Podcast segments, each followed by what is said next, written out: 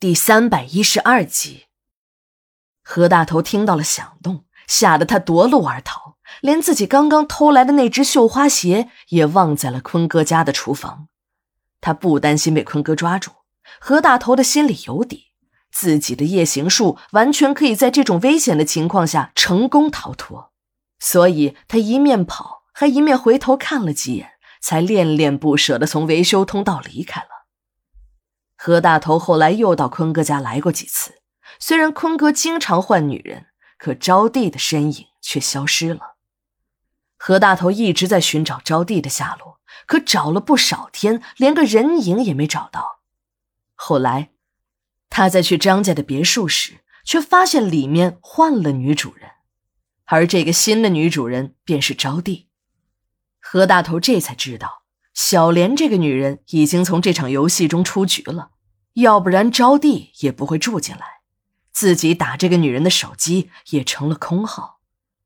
看着自己喜欢的女人不断的更换着男人，可就是没有自己的份儿。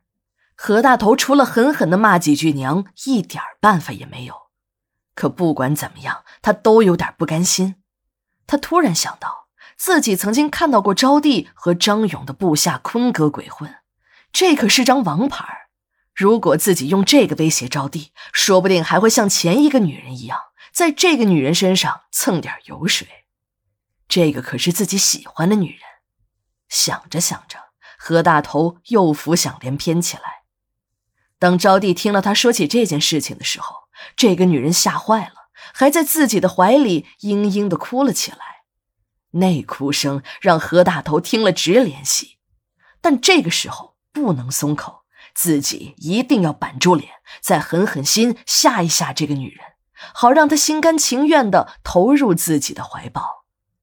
何大头成功了，招娣一边哭着，一边对他说：“求他千万不要把这件事告诉给张勇，还说如果何大头肯为他保守这个秘密，他马上就可以陪自己。”何大头得意的笑了，这一笑，招娣还以为他不同意。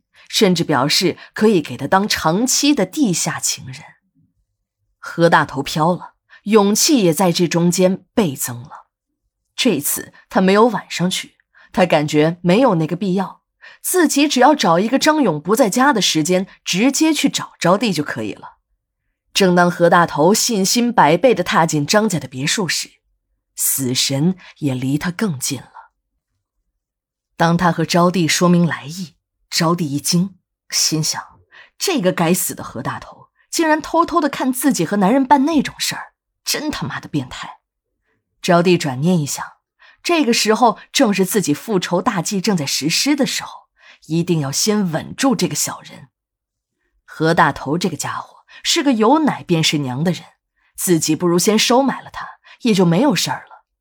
想到这里，他取出了一张支票，这是张勇给他的特权。他可以在这本支票上填写任何数字，拿到银行便能提出现金。招娣一狠心，在支票上写下了五十万。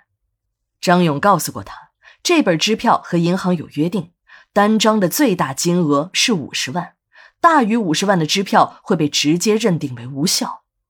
在招娣的心里，这个何大头那就是一个开纸活店、发死人财的家伙。五十万。对于一个扎车马牛人的殡仪代理户来说，那就是一个天文数字。自己只要把这张支票塞给他，他一定会乐得屁颠颠的跑出去，连自己姓什么都会忘记了。但令招娣大失所望的是，何大头看了一眼那张支票后，又还给了他。招娣儿，你应该知道，我的用心不在钱上，我喜欢钱不假。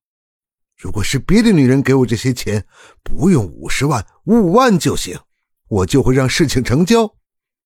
可这次不行，我要的是人，是你这个人。只要你肯答应我的条件，我一分钱也不会要。你要是不答应，我就把这个事情告诉张勇。我想这里面的利害关系，你自己最清楚。我又不是让你离开张勇，我只是要求你和张勇好之余，也顺便体会一下我的心情。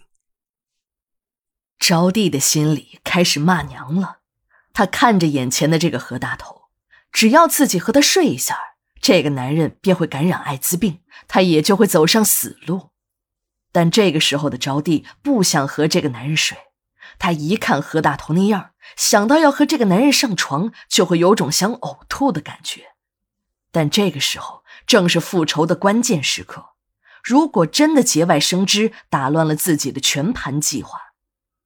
想到这里，招娣还是同意了，告诉何大头：“今天晚上张勇不在家，我支开保姆，你晚上十二点赶到张家别墅吧。”